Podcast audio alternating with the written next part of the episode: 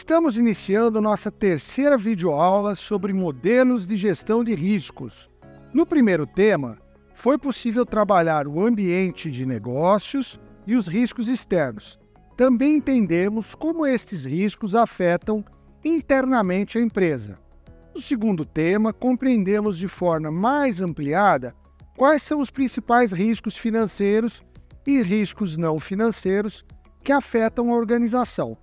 Dado esse contexto, nós podemos agora entender os modelos de gestão de risco que vão nos auxiliar nesse controle e mitigação dos riscos, da mesma forma que também podem nos trazer oportunidades.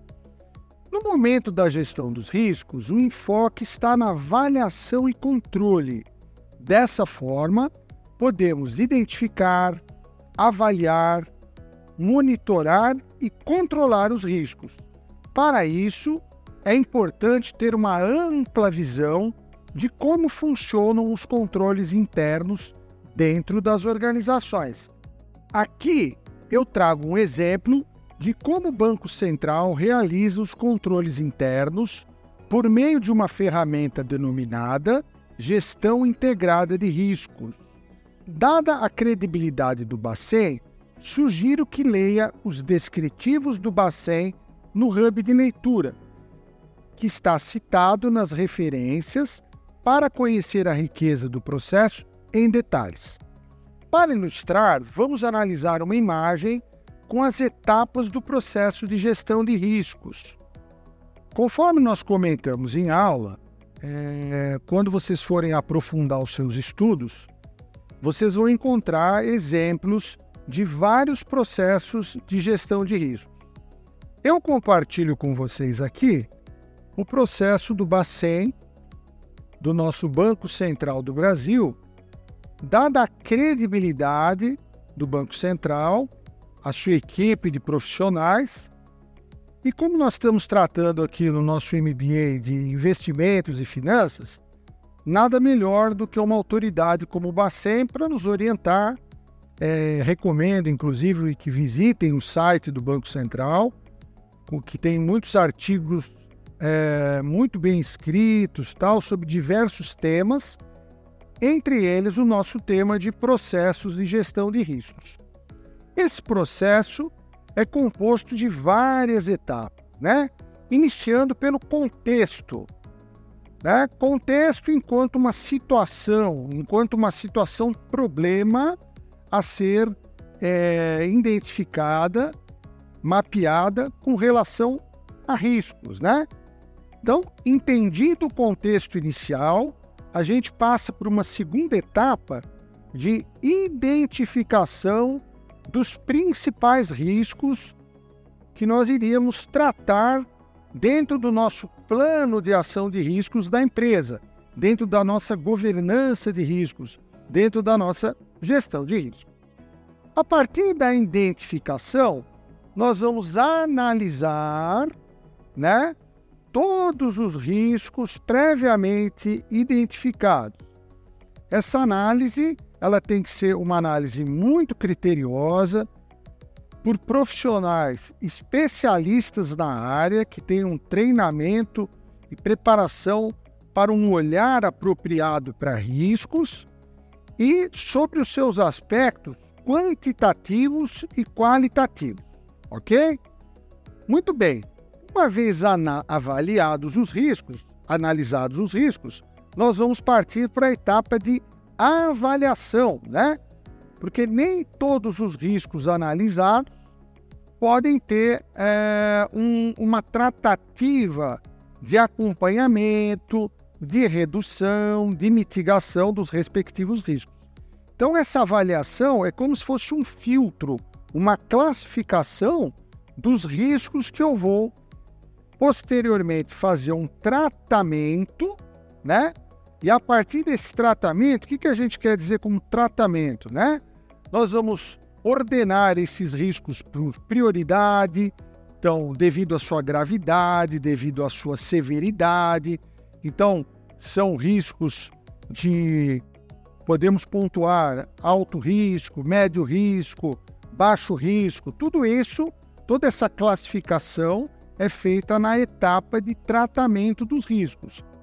Que a partir daí, né, nós vamos comunicar este plano, né, de ação frente à gestão de riscos a todas as áreas da empresa, não só as áreas envolvidas propriamente dito com aqueles riscos, tá?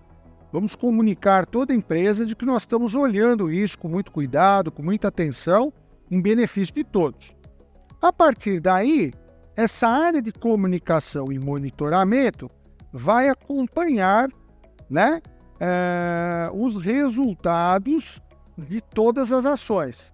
E aqui nós completamos né, todas as nossas etapas e, e por que não, a partir de feedbacks da área de comunicação e monitoramento, podemos rever né, ou tratar de uma outra forma novos riscos que surgirão na empresa, porque é, é um processo extremamente dinâmico, né? Então a gente pode tratar esse processo é, de uma forma contínua, buscando sempre as melhorias necessárias. Como vocês puderam observar, o processo é composto dessas seis etapas. Importante ter um contexto inicial, e esse contexto é muito ligado à análise do ambiente de negócios que abordamos na videoaula 1. O segundo passo é a identificação dos principais riscos, sejam eles riscos internos ou riscos externos. Trabalhamos na videoaula 2. A partir daí, segue para a etapa de análise e podemos fazer uso de ambas as análises, qualitativa e quantitativa, ok? A próxima etapa é o tratamento dos riscos. Aqui a gente tem que ter um olhar de quais as medidas devem ser tomadas para evitar ou mitigar riscos. E por fim, a comunicação e o monitoramento das medidas adotadas. Importante no processo de gestão de riscos envolver todas as áreas e constantemente monitorar as medidas de prevenção que foram adotadas com o objetivo de checar se os resultados foram alcançados. Vamos acompanhar agora uma matriz de riscos, tratando do impacto e probabilidades, e que pode ser muito útil na priorização dos riscos. Após a gente trabalhar o processo de gestão de riscos, né? Para que tudo aquilo se materialize, nós precisamos fazer uso de algumas ferramentas. E uma das principais ferramentas é a matriz de riscos. Porque quando nós analisamos, avaliamos o risco e depois partimos para o tratamento e o plano de ação, aqui eu trago um exemplo concreto para vocês, né? Então, nós estamos olhando aqui uma matriz, tá? onde eu trago é, duas variáveis importantes: a probabilidade de ocorrência do evento de risco e o impacto ou severidade da ocorrência deste mesmo evento. Tá? Aqui nós conseguimos observar algumas zonas para tratamento desses riscos. Aqui em vermelho, vocês podem observar uma zona de alto risco, né? Como que a gente faz essa leitura? Então, é uma alta probabilidade de ocorrência desse risco com alto impacto. Aqui uma região mediana, tá? E aqui uma região sinalizada em verde, onde os impactos são menores e as probabilidades também. Aqui não que a gente não deva tomar uma ação, mas a gente tem que acompanhar, tem que monitorar. Então, quando eu estou fazendo o tratamento dos devidos riscos, como que eu faço para para mitigar, né, ou minimizar ou reduzir esses maiores riscos, trazendo, né, vou puxar aqui a seta para uma zona de menor impacto e menor probabilidade. Então vou trazer alguns exemplos aqui concretos para vocês. Falando um pouco de agricultura, né, que a gente consegue tangibilizar bem a questão do risco climático. Então, quando eu estou falando de risco climático em agricultura, Eu estou falando de El Ninho, estou falando de Laninha. Então, em momentos de El Ninho, a gente tem uma maior probabilidade de ocorrência de seca nas lavouras. E no momento de, de laninha, temos uma maior probabilidade de ocorrência de enchentes, o que a gente costuma observar né, em todo o nosso país, por ser um país continental. E os impactos são realmente altos e severos, né? Então, como que a gente faz para mitigar esses riscos financeiros frente a eventos climáticos incontroláveis, né? São eventos da natureza. Podemos fazer um seguro agrícola, que é um instrumento financeiro que tem essa finalidade. O produtor rural que planta em área de sequeiro, ele pode fazer, desde que ele tenha recursos financeiros para tal, parte da sua área com irrigação, reduzindo drasticamente uh, os eventos de risco com El Ninho, com a seca. Então, e podemos aqui dar muitos outros exemplos para vocês, né? Eu trouxe esse evento climático, que eu entendo que é um evento não controlável e tangibiliza bastante, a, mostra para vocês a importância de ter o uso de uma ferramenta como a matriz de risco para apoiar o seu processo de gestão de riscos. É importante também citar algumas ferramentas que são muito utilizadas pelas empresas no mundo financeiro. Uma delas é a análise preliminar de riscos, APR. A análise preliminar de riscos é usada na fase inicial de um projeto. Você monta uma tabela e lista todos os prováveis riscos das etapas de implantação do projeto. Em seguida, você relaciona possíveis causas e consequências. A análise é muito útil para tomar medidas de prevenção de riscos.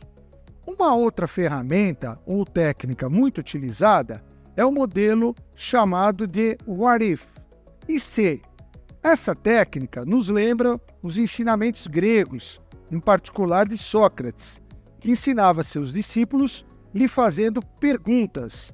O método conhecido como socrático é muito útil para equipes de vendas ao entrevistar e conhecer clientes. Então, você deve fazer perguntas a todo momento com a finalidade de checar e confirmar hipóteses de possíveis prováveis riscos que podem comprometer a operação da empresa.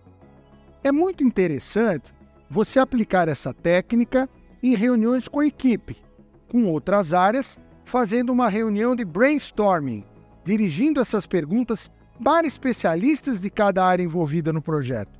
E o grande segredo aqui é fazer as perguntas certas para que você tenha os melhores resultados possíveis. E uma outra ferramenta também muito utilizada na indústria, o FMEA, Failure Mode and Effective Analysis, foi um método criado pela NASA para classificar, identificar e eliminar falhas de produtos e processos industriais. Embora estejamos em um MBA em performance e investimentos e finanças, trago como vivência pessoal, ao longo de minha trajetória no mercado financeiro, quando pude observar a influência e uso de inúmeras técnicas utilizadas na indústria adaptadas ao mercado financeiro. Até porque há uma semelhança das instituições financeiras com as empresas industriais. Lembrando dos estudos de Henry Mintzberg sobre as estruturas e dinâmicas das empresas, ambas são mecanocráticas, em outras palavras, orientadas a processos. Imagine uma instituição financeira com 100 mil funcionários que tenham liberdade intelectual de atuação no seu entorno com as suas equipes, sem uma orientação fortemente voltada a processos. Certamente não terão êxito. Então, embora as instituições financeiras sejam prestadoras de serviço, no seu DNA e fundamentos, vamos encontrar muitos dos métodos industriais. Ambas tratam com indicadores numéricos de severidade e ocorrência, facilitando a detecção de falhas, de dificuldades. E você trabalha com uma espécie de dashboard, acompanhando a pontuação desses indicadores, atrelados aos indicadores de eficiência que estão contemplados no projeto. Por exemplo, visa corrigir falhas urgentes que precisam ser resolvidas de imediato Imagine uma instituição financeira e seus processos contínuos com atualizações automáticas que não podem ser paralisadas. Cito alguns como sistema de conta corrente, investimentos, empréstimos e demais sistemas internos. E sistemas humanos, internos ou internos, como um call center para dar suportes aos clientes ou sistemas robóticos virtuais em expansão como chatbot e ChatGPT. Portanto, a empresa deve estar preparada para antecipar aos riscos e atender os riscos de caráter de maior severidade face à sua ocorrência. Chegando aqui ao final da nossa terceira videoaula, espero ter contribuído para o seu aprendizado. Que você seja capaz de compreender os principais modelos de gestão de riscos e uma visão integrada de gerenciamento de riscos. Acompanhe os nossos textos no Hub Leitura e os podcasts Ferramentas para Identificação de Exposição a Riscos e Matriz de Exposição a Riscos, que discutem um ótimo conteúdo.